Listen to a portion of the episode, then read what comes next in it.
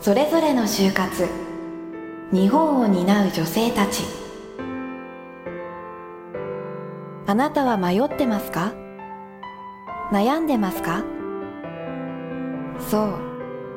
みんな迷いました。悩みました。この番組ではさまざまな女性たちの就活体験を中心としたインタビューを綴っています。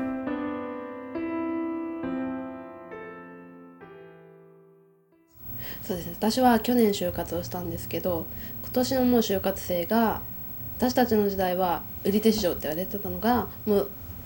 1年しか経ってないのに氷河期氷河期まで行ってないですけど就活困難になってるっていうのとかを聞くと身近なところでその世界の影響が出てるんだなと思いますね。えっと秋山さんがなんかまあ将来的に自分はこんな仕事をやってみたいなとかなんかこんな職業に就けたらなとかなんか思った頃っていつぐらいなんですか？今の夢についてですか？うんというか一番最初に意識を仕一事、番うん、職業とか仕事。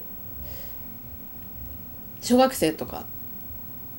いやいつでもなんか自分がこういうことをやってみたいなとかこういう仕事ついてみたいなって意識した時。あ小学生ですね、うん。将来の夢ってことですよね、うん。はい。小学生の時にははいバイオリニストになりたいなって思ってました。またなんでバイオリニストバイオリンやってたからですね。はい。うんうん。で練習も一生懸命やってたのではいそう思ってました。たなるほど。でそれはなんか高校ぐらいになると翻訳？はい。にこう変わっていくわけでそれなんかきっかけがあったの？はあのー英語がだんだん好きになってきて中学生高校生を通してそれで、まあ、受験勉強なんですけど翻訳の問題とかをいっぱい解いてるうちに翻訳が楽しくなったっていうのがありますね。なんかそれに対してこういろいろまあ興味が出てきて調べたりなんていうのしたりしたの？しました。あの専門学校がどんなのがあるかとかそういうのは調べました。どうでした？調べてみて。でもあの険しいんだなと思って翻訳になる翻訳家になる道は。でまあでその高校生の時とかは、まあ、大学にも入るし翻訳って決めてしまわないで、まあ、もうちょっといろんなものを見てみようかなと思ってで大学に入ってるうちにあのうちの大学は語学ができる人もいっぱいいたんでなんていうのかな自分のちょっと能力のなさを思い知ったというかうんそれでもっと日本語英語の世界だけじゃなくてもっといろんな広いものも見たいと思ったしもっと勉強しなきゃなって思いました。今まあたまたま大学の話でだけども大学に入っまあ選んだ。大学を選行った大学を選んだのはもちろん翻訳っていうことも視野に入れつつプラスアルファみたいなことで大学を選んだ。まああのちょっと国際的っていうのは自分でも求めてたんですけど、まあ、決めたのはな周りの意見が一番多かったというか「そこいい大学だよ」って「まあ行けば」って「せっかく取ったんだし」って言われて「あじゃあいっか」っていう流れで入りました。なるほど。じゃえじじゃあ第一候補ではなくていいくつかの選択肢の中の一つだったまあ2つしかなかったんですけどはいその中で、まあ、両方行きたくてであの高校の時はちょっと言ってることが食い違うかもしれないんですけど私はイタリア語にもすごく興味があってでイタリア語の外語系の学校のイタリア語学科にも通ったんですよ。ででどっちもいいと思ったけどまあ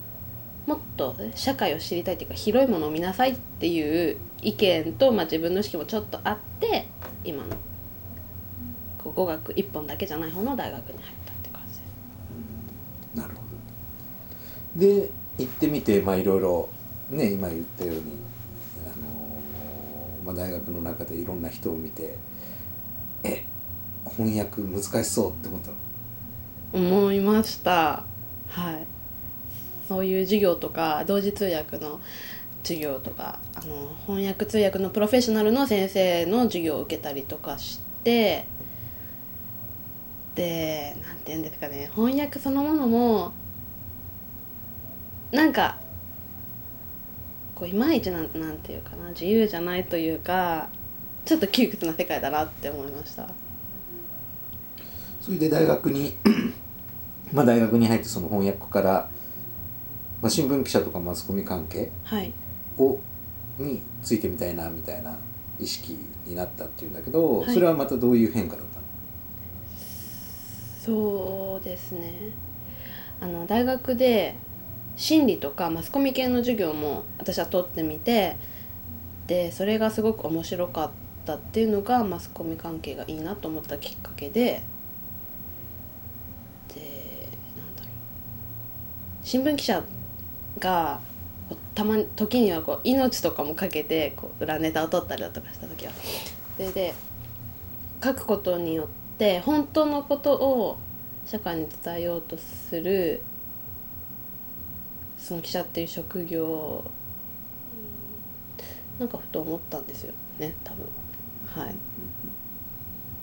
で一応まあ大学まあその翻訳からか翻訳家を目指すところから、まあ、新聞記者マスコミ、まあ、広くはマスコミの方向に行きたいなと思って、まあ、いわゆるそのし就職活動就活の期間みたいなのってね、まあはい、割とあるけども、そこに突入してったっていう感じなのかな。はい。でどうでした？その就活、まあ、期間を迎えてそのマスコミに向けてその就職活動を行っていく上ではい。こう実際にこう自分の思ってた就就活みたいのとなんかこうギャップがあったりとか。まず多分下調べとかをきちんとしてなかったのがいけないんですけどすごく不安定というか何をしたらいいのか分かんないっていうかもう霧の中を歩いてるような感じがしたんです。でもうちょっとあの OB の人に会ったりとか OG の人に会ったりとか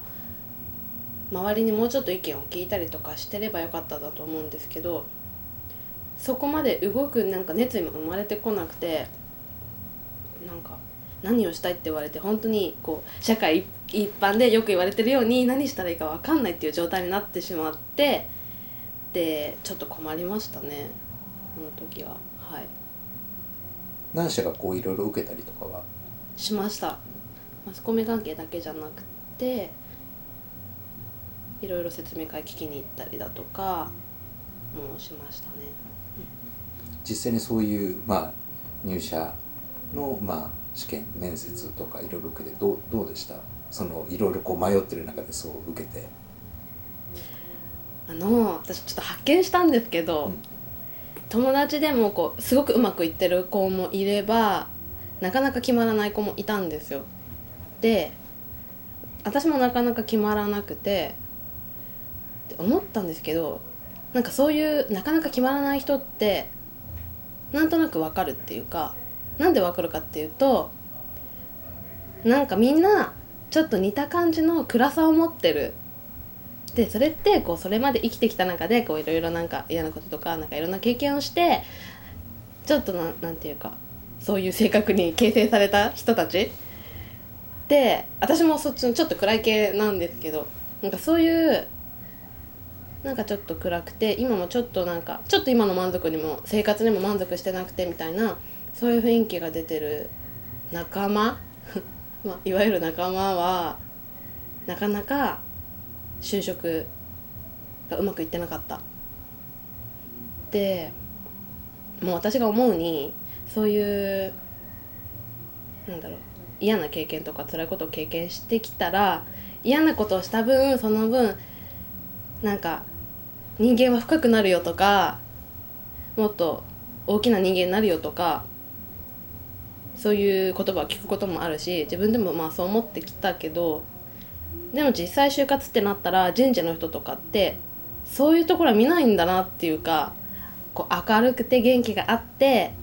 でそういう人たちが苦労を経験してないってわけじゃないけどでもなんかそういう暗いいろんな経験持ってるっていうかその暗い子たちのその辛い経験とかを積極的に採用にしないっていうかあこの子たちはいろんなことを乗り越えてきたななんて言うんですかね。ちょっとぐちゃぐちゃ言ってますけど。そういうところは見てくれないような気がしました。で最終的には結局就職っていうかまあ普通に就職することはやめた？はい。やめました。そきっかけとかそこでもうやめようって思ったこうなんか背中を押したものってなんかある？そうですね。私はあの就職が決まらないまま夏になってで就活をほっぽり出して旅に出たんですよ。旅行してそれで結構長くて2ヶ月ぐらい行ったんですけどなんかそこで吹っ切れてきたっていうかやりたいことをやりたいと思って。うん。親とかはやっぱり就活した方がいいんじゃないのって心配もしたんですけど。もうここからは自分の人生だからなんかなんだろう自分がやりたいようにもうやろうと思って。なんか大学にいる行ってるのも大学に通いながら自分のやりたいって思ったことをもっともっとやってこればよかったんですけどなんか大学っていう中にとらわれてるような感じがしてまあ生き方自体がなんかうまくないんですけどうんなんていうかでももう大学も卒業するし自分で本当に生きていかなきゃす生きていかなきゃいけないし生きていきたいと思ったから本心からやりたいことをもっといっぱい行動に移してみようと思って。そうそれまでは思っても多分行動してないことがいっぱいあってでなんかわだかまりっていうか思い残しがすごいいっぱいあるからそれをもう卒業した後全部実行していこうと思って。でだからそしたらその就職して働くっていうのはまだやりたいことじゃなくてもっと勉強他の勉強したりとか外国に行っていろんなものを見てみたいとかそういう方がずっと強いからそうそっちに進むことにしました。具体的には今後どういう？今後多分語学留学します。はい。どこに？みたいな。決まってる。えっ、とまあ、まあ頭の中ではあるんですけど、スペイン語圏とあと英語圏と両方行きたいなと思ってますわかりました。まあそうやってねいろいろこう考えることもいっぱい多かったし体験したこともねいっぱいあったんだろうけど自分の体験をまあこう元にまあその次の世代っていうか今後その就職活動だに何なりする人職選びとかする人に何かこうアドバイスってありますか？あと今やってることを力いっぱいやることですね、うん、で思い残しとかないように楽しくやってほしいです、ま、若いっていうのは私すごいと思うんですよ。だからなんか何でも私もまだ若いのかもしれないけど できる時にやりたいことを何でもやった方がいいと思います。後々。